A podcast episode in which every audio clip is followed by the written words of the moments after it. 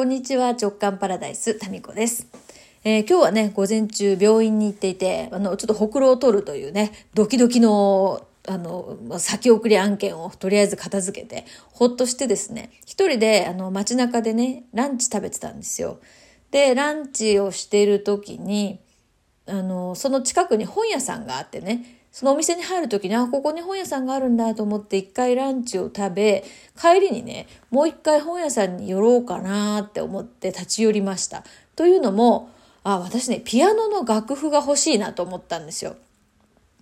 で、息子たちがね、今年に入ってピアノを始めていて、私は全然弾けないんですけど、子供の頃も遠い昔挫折した経験がありましてね。で、まあ息子たちはやっていて、私は弾けないんだけど、なんか見てると弾きたくなるから、なんか楽譜欲しいなと思って、あるかなと。で、大型のね、あの書店だったので、きっとあるだろうなと思って聞いたら、まあ、あの、あってですね、一つのコーナー、いろんな楽器の楽譜コーナーがあって、そこでこう探してたんですね。で、こういう時って、私ね、あの、今、私に必要な楽譜カモンみたいにして、で、そうやって、こう、パッと目についたものを取るんですよ。でね、その、その方式、方式でやって、たまたま私が、こう、その中から取り出した、えー、一冊がですね、えっ、ー、とね、ピアノの中級のね、ピアノ名曲120中級っていうのと、もう一冊がね、えっ、ー、とね、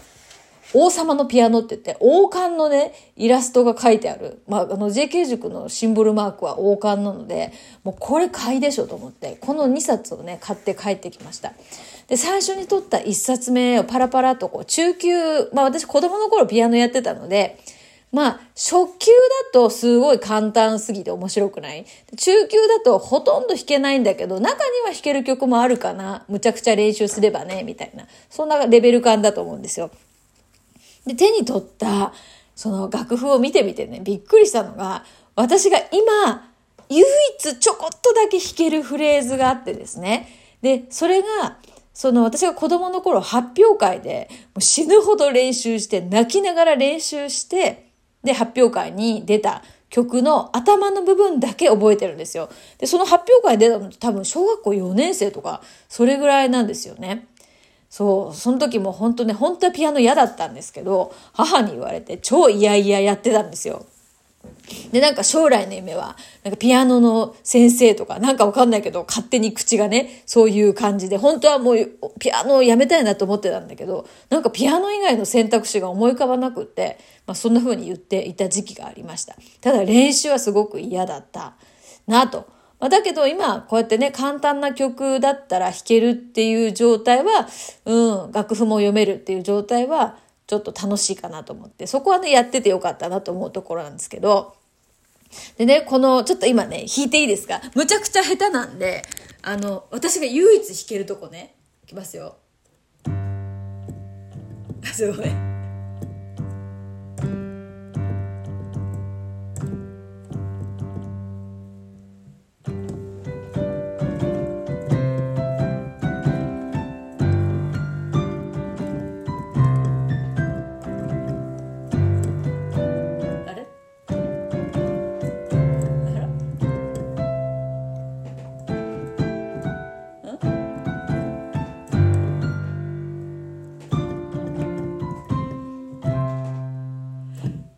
曲は、アルプスの鐘っていう曲でもっと長いんですけど、ここの部分だけ、最初のここだけ、1、2、3、4、5、11、2小節ぐらいだけは覚えてるんですよ。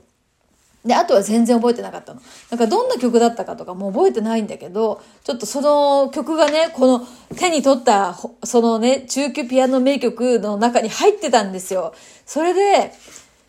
ちょっとね、難しいけれども、ちょっとどんな感じだったっけって、この楽譜をね、読みながら、見ながら弾いてみたんですね。で思い出してきて、その発表会でこれ弾いた時の、すっごい緊張感と、で、結局ね、難しすぎて、完成しないまま発表会に出たんですよ、確か。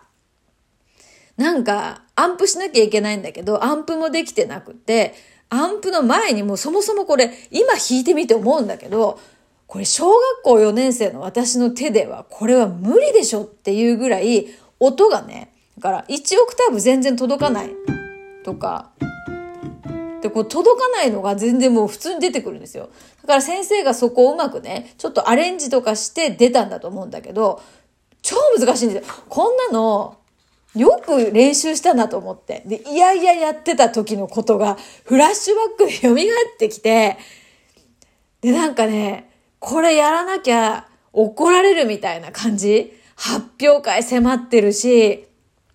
出ないとかっていう選択肢はないからね、もうなんとなく発表会出なきゃいけない。でも全然間に合わないし、っていうなんかもうその切羽詰まったドキドキ感でもうなんか押しつぶされそうなね、なんか感覚が蘇ってきて、あ、なんか泣けるね。やっぱこれ、私にとってね、ピアノって、なんか未完了のまま終わってる、なんだろうな。なんかある意味さ、なんか未完、自己肯定感とまでは繋がってんのかな。なんかできなかったっていう、そういうこう、トラウマっていうのか、トラウマになってんのかななんかちゃんと一曲仕上げられないまま本番に出て、してそしてね、私結局この時どうなったかっていうと、ステージ上で止まっちゃったんですよ。真っ白になって、で、途中で止まって、でね、客席のね、お母さんを一生懸命探したんですよ。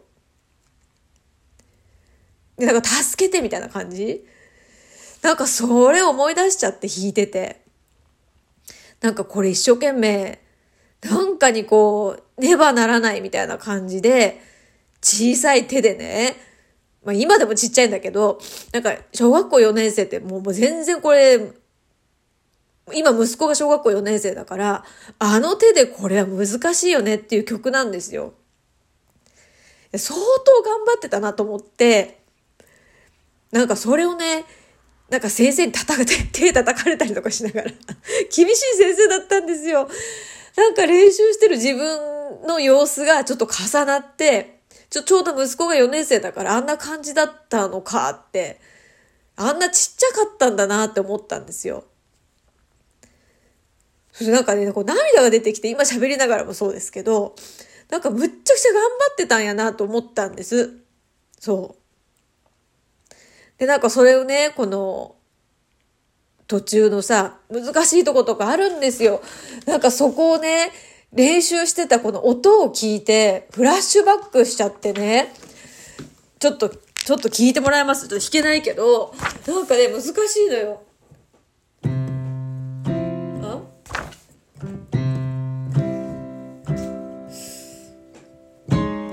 あ？難しい。弾けないわ。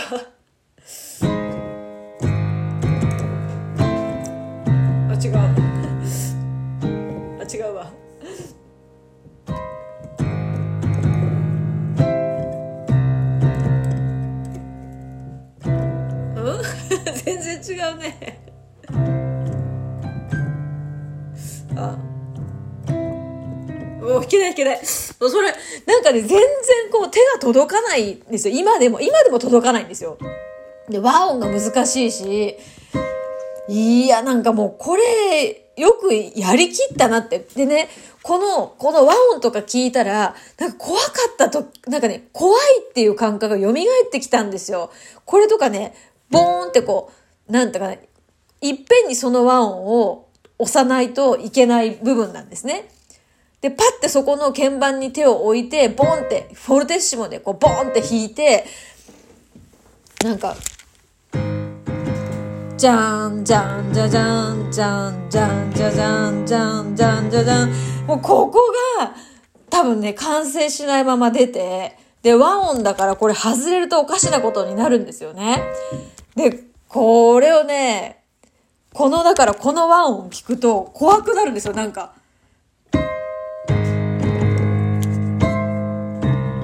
これでなんかその恐怖が蘇ってきて、なんかね、ステージ上で、もう真っ白になったこととかが蘇ってきて、なんかこうやってね、